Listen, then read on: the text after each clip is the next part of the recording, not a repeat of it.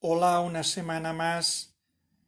Estamos en mi podcast número 49 de Aprender Español con Noticias. Yo soy José, maestro de español y de inglés. Deseo que os encontréis todos bien. Empecemos con la frase. Esta frase posiblemente sea la última del final del verano porque el siguiente podcast, mi número 50, si todo va bien, ya lo haremos la semana que viene, que ya habrá terminado el verano. Vamos con la última frase del verano. Lo malo del verano es que se acaba. Repito, lo malo del verano es que se acaba. En inglés sería algo así. Uh, what is bad about summer is that it finishes or it ends. Repito, lo malo del verano es que se acaba. Una observación mía. En parte es verdad, pero todo tiene que acabarse. Ni es bueno tener siempre calor, ni es bueno tener siempre frío. Los que estamos en una zona que hace bastante calor, aunque este verano dentro de lo que cabe no ha sido de los peores aquí en la comunidad valenciana, hablo, pues a pesar de todo, estar dos meses y medio, casi tres, con más de 30 grados todos los días y de vez en cuando picos de hasta 35 como hemos tenido afortunadamente en periodos cortos en la zona del Levante, pues la verdad es que cansa. Ahora bien, el verano es alegría, es sol, eh, la, la, oportunidad como la que he tenido yo de poder nadar y tomar el sol prácticamente todos los días es un privilegio pero todo cansa. Pero bueno, eso cada uno haced vuestra reflexión. Vuelvo a repetir la frase. Lo malo del verano es que se acaba. Primer titular. Las ciberestafas ya son los delitos más denunciados en las comisarías. Repito, las ciberestafas ya son los delitos más denunciados en las comisarías.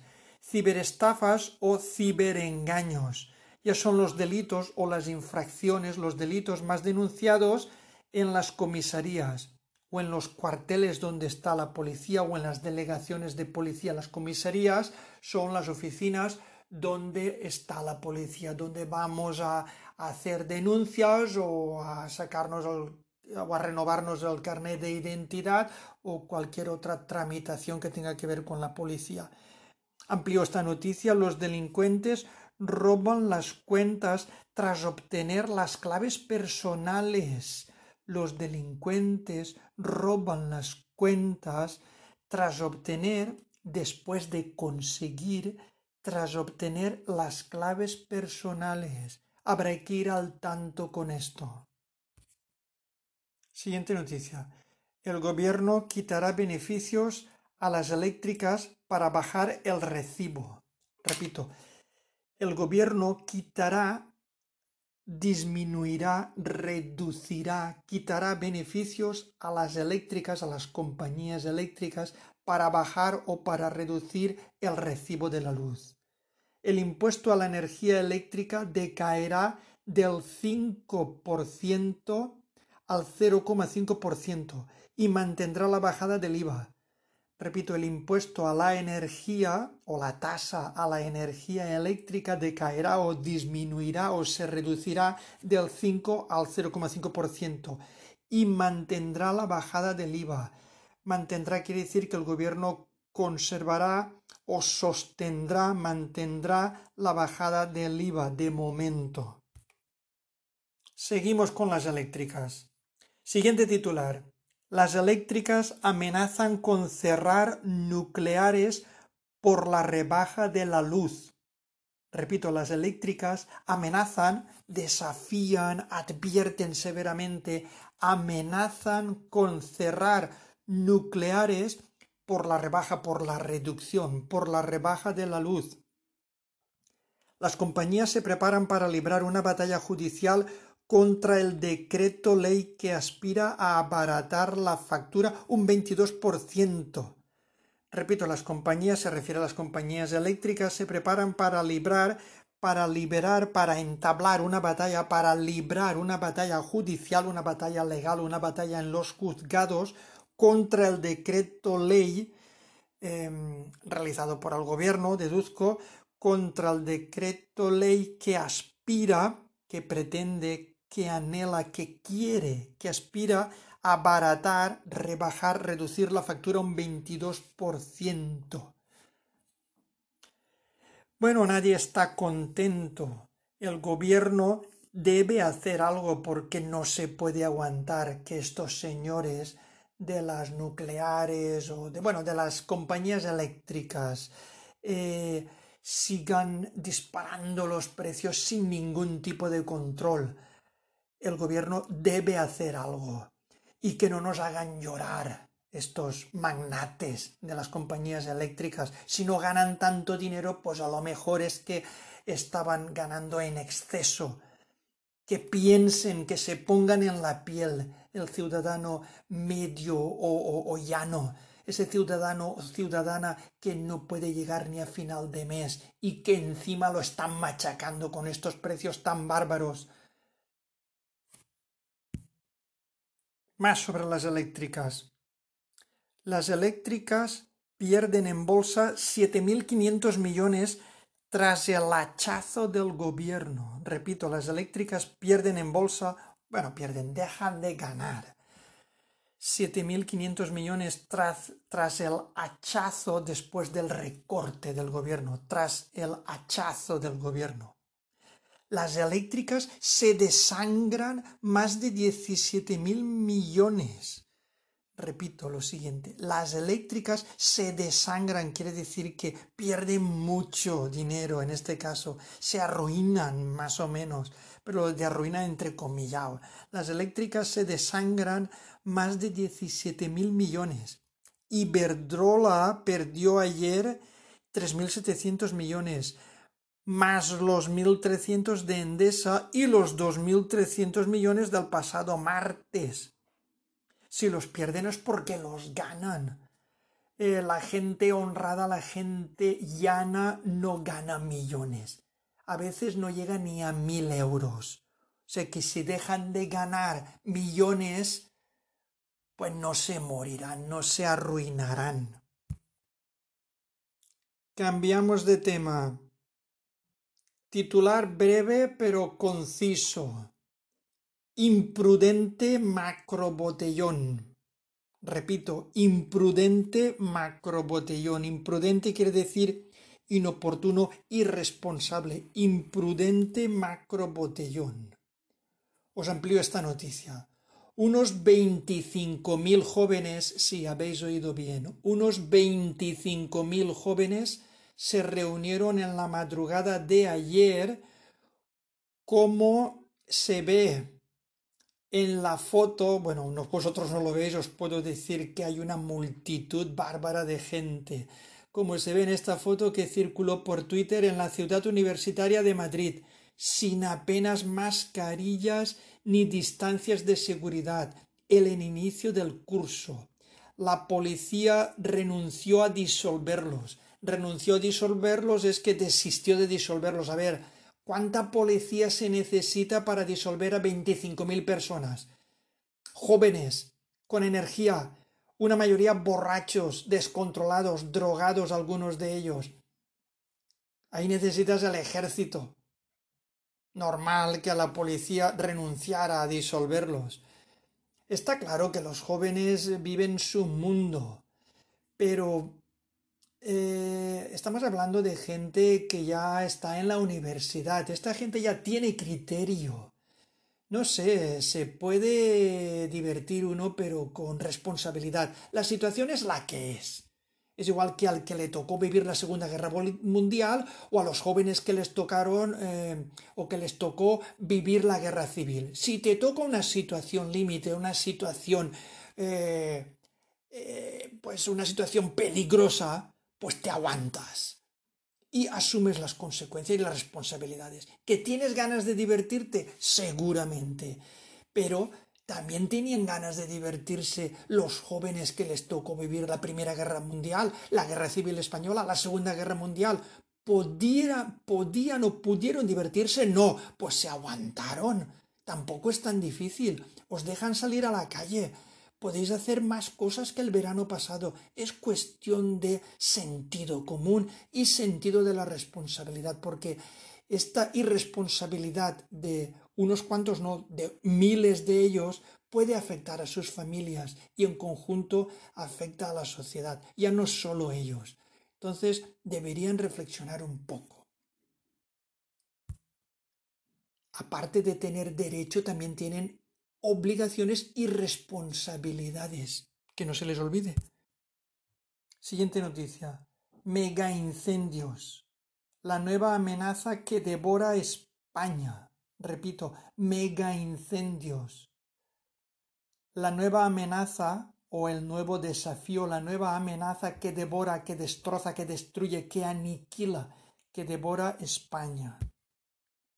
Os amplío un poco esta noticia. Los mega incendios avanzan más rápido, liberan tanta energía como para variar la meteorología y son mucho más difíciles de controlar. Málaga lucha contra el fuego de sexta generación que ha calcinado casi 8.000 hectáreas. Lógicamente, este titular es de esta semana pasada. Afortunadamente, este incendio ya está controlado y extinguido.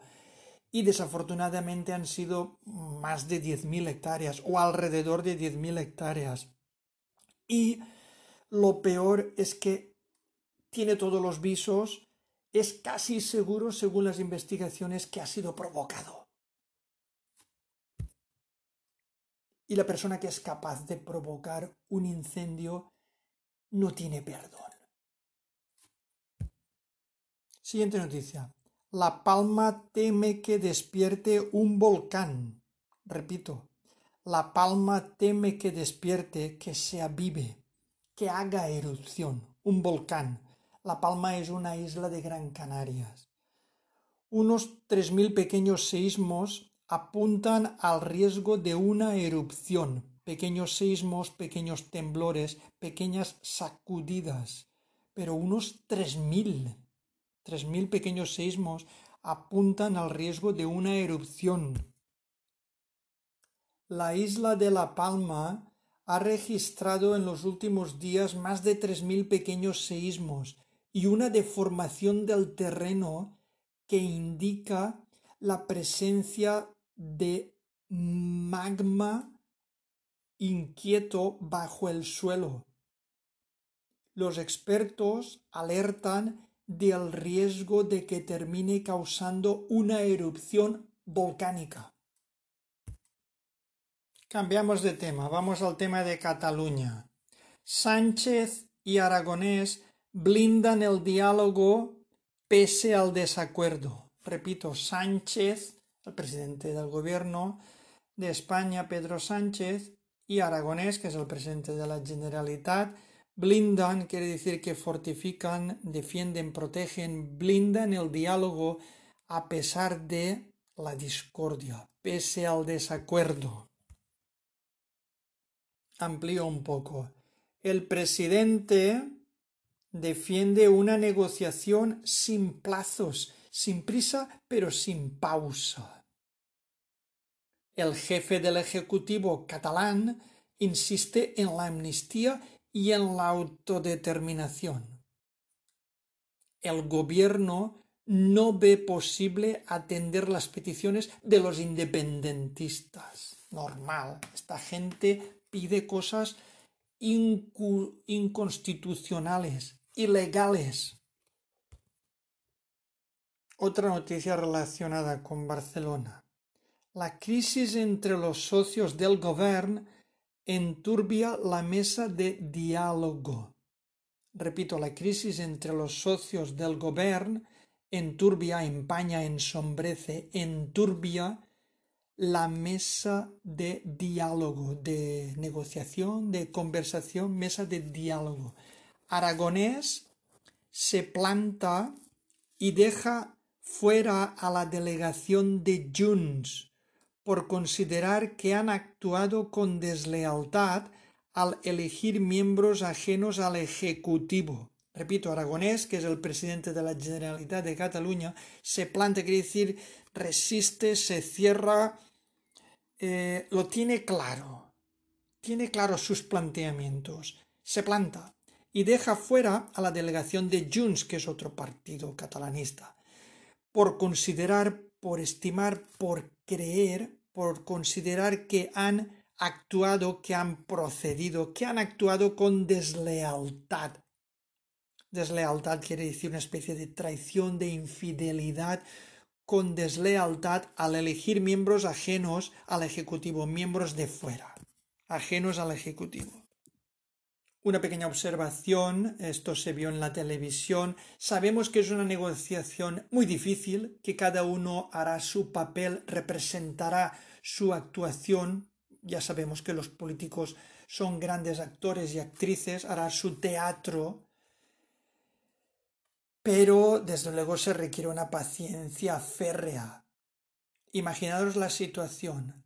Habla el presidente del gobierno español, Pedro Sánchez, y detrás tiene las dos banderas, como es menester, la bandera de España y la bandera de la comunidad catalana, la bandera de Cataluña.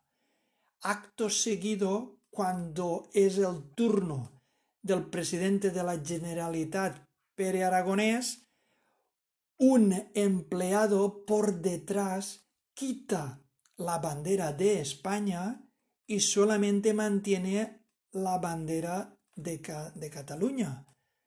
Increíble. ¿Os imagináis una situación similar con un invitado americano o francés? ¿Os imagináis que tenéis un invitado, yo qué sé, el presidente de los Estados Unidos, el presidente de Francia, el presidente de Inglaterra, y quitáis la bandera de su país? Eso es ofensivo. Pues esta serie de tonterías son las que tenemos que aguantar eh, los españoles eh, para negociar para que nos dejen negociar esta gente. Pero en fin, paciencia y una caña que se dice. Vamos con otra noticia. La pasividad de Sánchez y Urcullu permite la infamia de Parot. Repito, la pasividad quiere decir la indiferencia, el desinterés.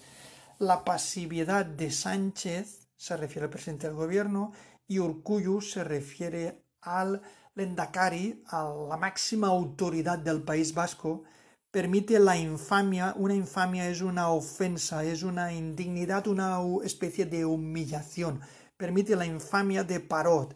Bueno, el caso de Parot es uno de los etarras más sanguinarios que ha habido en España. Este sujeto se le atribuyen a este sujeto, es que lo de señor creo que no se lo merece. Este individuo o sujeto eh, se le atribuyen casi 40 muertes, 39 asesinados, asesinatos, demostrado, y más de 200 heridos. O sea, un figura. Y se le está homenajeando porque han causado muertos y heridos. ¿Os imagináis homenajear a terroristas? ¿Os imagináis homenajear a los que hicieron la masacre en Bataclan en París? ¿Os imagináis homenajear a los nazis? Bueno, son ejemplos un poquito drásticos, pero es que es una cosa similar. Este individuo ha asesinado muchísima gente en España y le están homenajeando. Y eso pues causa controversias y ofensas a las víctimas de, sus actos y de actos como él. A este señor le salieron más de cuatro mil años de, de, prisión. Va a cumplir el máximo si no pasa nada, si no lo sacan antes, que son 40 años. Un año por muerto aproximadamente. ¿Eso es justo? No sé, vosotros pensadlo. Entonces, eh, sigo con la noticia.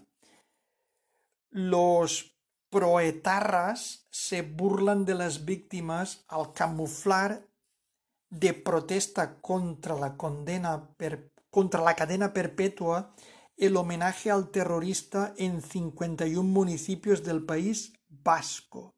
Repito, los proetarras, que son los seguidores de los etarras, los simpatizantes de los etarras, los proetarras se burlan, es como se ríen, se mofan, se burlan de las víctimas.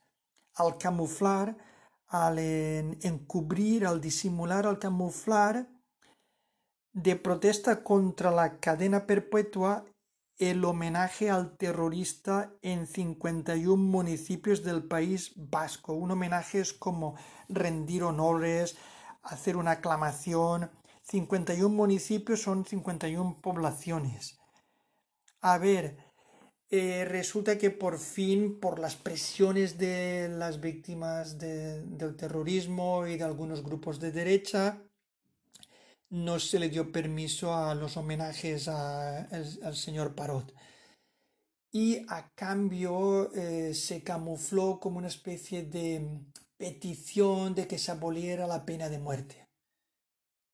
Y esto es lo que dice el titular.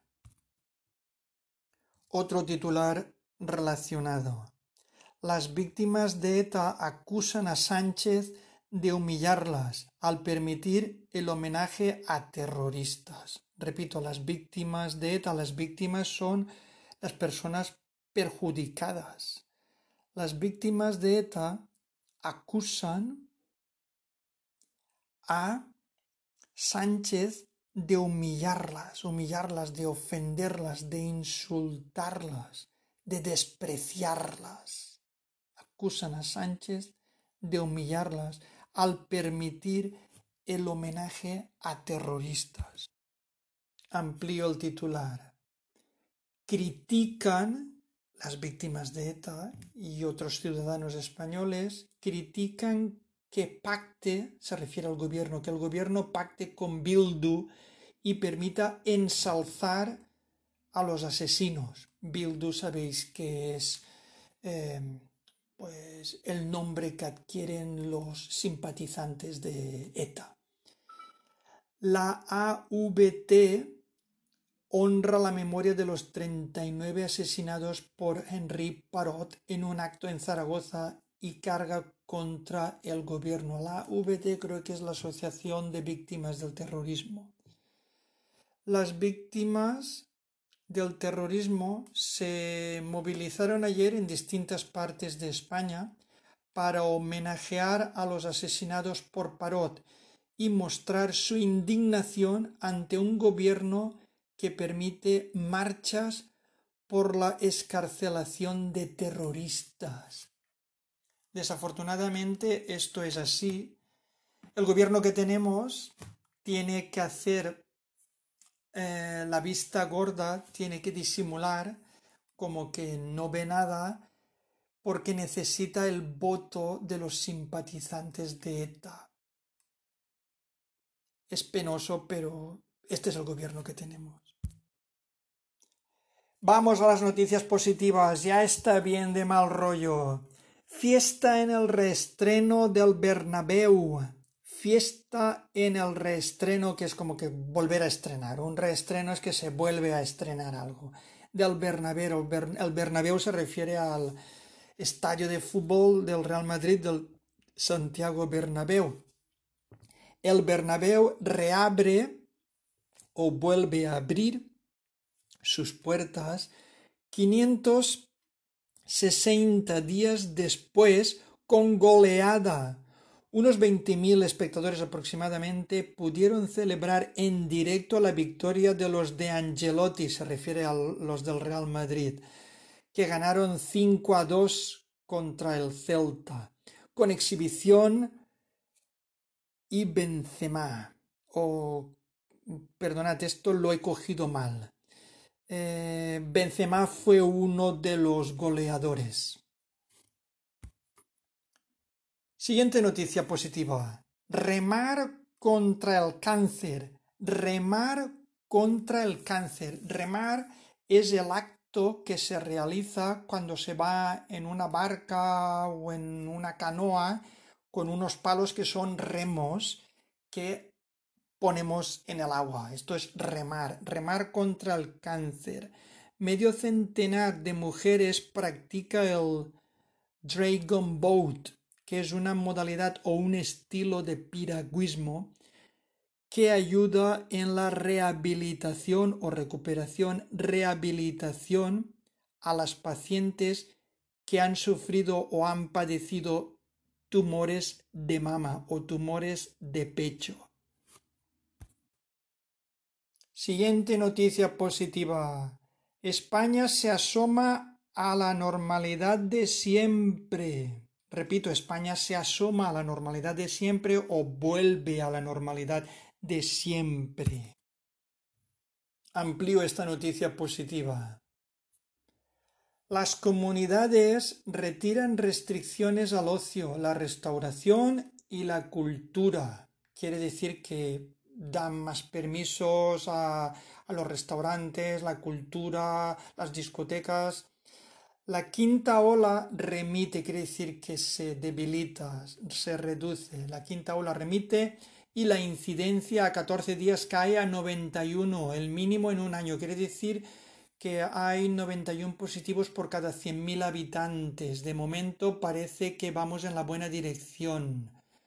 Todos los indicadores apuntan a una mejora de la situación epidemiológica. Me alegro muchísimo de que esto vaya bien. Esperemos que siga así. Siguiente noticia positiva. Necesitábamos volver a abrazar. Repito, necesitábamos, aquí un sinónimo que no me gusta mucho, pero es el más aproximado, sería precisábamos, teníamos falta de, necesitábamos volver a abrazar. El contacto físico con las familias regresa a las residencias de mayores. Repito, necesitábamos volver a abrazar. El contacto físico con las familias regresa o vuelve a las residencias de mayores. Y en la foto se ve a dos personas mayores abrazándose. Qué bonito y qué necesario. Qué necesarios son los abrazos. Y vamos con la última noticia de este podcast número 49. El mejor cocinero del mundo está aquí en España. El mejor cocinero del mundo. Vamos a destripar esto. Y el mejor cocinero del mundo es... Puntos suspensivos. David Muñoz. David Muñoz es considerado el mejor cocinero del mundo en este septiembre del 2021. El chef de Diverso ha alcanzado el número uno en el top, top 100, en los 100 mejores del mundo. Top 100 mundial de la lista The Best Chef Awards 2021 los mejores del 2021, cuyos premios se entregaron anoche en una gala celebrada en Ámsterdam. En el ranking figuran hasta 15 cocineros españoles, con Andoni Luis Aduriz y Joan Roca en el tercer y cuarto puesto respectivamente. Enhorabuena a este señor, a David Muñoz, eh, y por supuesto, enhorabuena a esa gran familia de cocineros españoles que están entre los mejores del mundo. Esto sí que es una buena noticia para terminar mi podcast número 49.